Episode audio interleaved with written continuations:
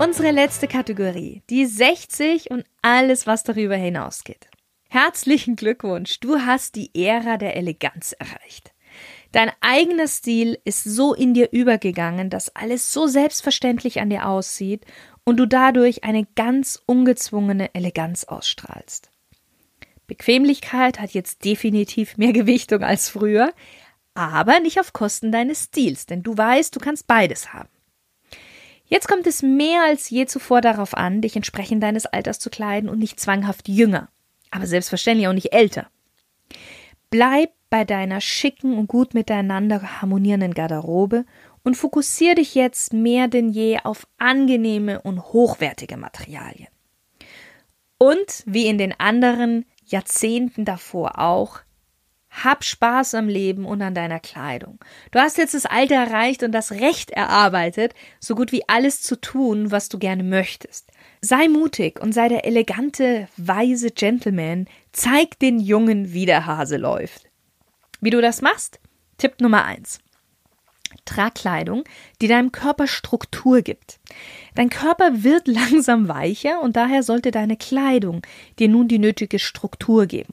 Zum Beispiel Jacketts sind eine super Wahl, weil sie Schulterpolster haben und deine Schultern dadurch weiterhin breit aussehen lassen. Auch Polos und Hemden geben deinem Körper mehr Form durch ihre Nähte an den Schultern. Im Gegensatz dazu T-Shirts, die eher den nicht mehr ganz so fitten Oberkörper akzentuieren, sind da eher schlecht. Und ich komme da direkt auch gleich auf Tipp Nummer zwei. Natürlich wird dir jetzt Bequemlichkeit und Komfort viel wichtiger sein als früher, aber wie ich schon gesagt hatte, nicht auf Kosten deines Stils. T-Shirts sind zwar bequem, aber sie werden nichts für deine Figur tun. Lieber eben Poloshirts, Camp Collar Shirts oder auch andere lockere Shirts, die man nicht in die Hose stecken muss. Wie ich in Tipp 1 schon erwähnt hatte, geben diese Shirts deinem Körper durch die Nähte mehr Struktur. Und weil sie so konstruiert worden sind, dass man sie nicht in die Hose stecken muss, siehst du zwar lässig aus, aber nicht nachlässig. Auch noch ein kleiner Tipp zur Hose. Wenn du deine Hose jetzt gerne etwas weiter tragen möchtest, dann achte darauf, dass sie nicht zu schlapprig aussieht. Und Tipp Nummer drei. Brillen mit feinem Drahtgestell sollten nun auch ja, der Vergangenheit angehören. Denn wie beim Körper verliert auch langsam dein Gesicht an Elastizität und Struktur. Und eine Brille mit einem etwas breiteren, auffälligeren Gestell kann das ganz gut ausgleichen. Und wer weiß, vielleicht wird die Brille sogar dein Signature Piece. So, das war der letzte Tipp. Ich hoffe, dir hat die Folge wieder einmal gefallen und du hast was für dich rausziehen können.